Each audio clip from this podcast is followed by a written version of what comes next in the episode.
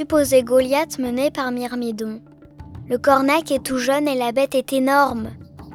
Le palanquin, tremblant par instants, se déforme et vous caote au point de vous estropier sous ses rideaux de cuir et son toit de papier. Un monstre n'a pas moins de roulis qu'un navire.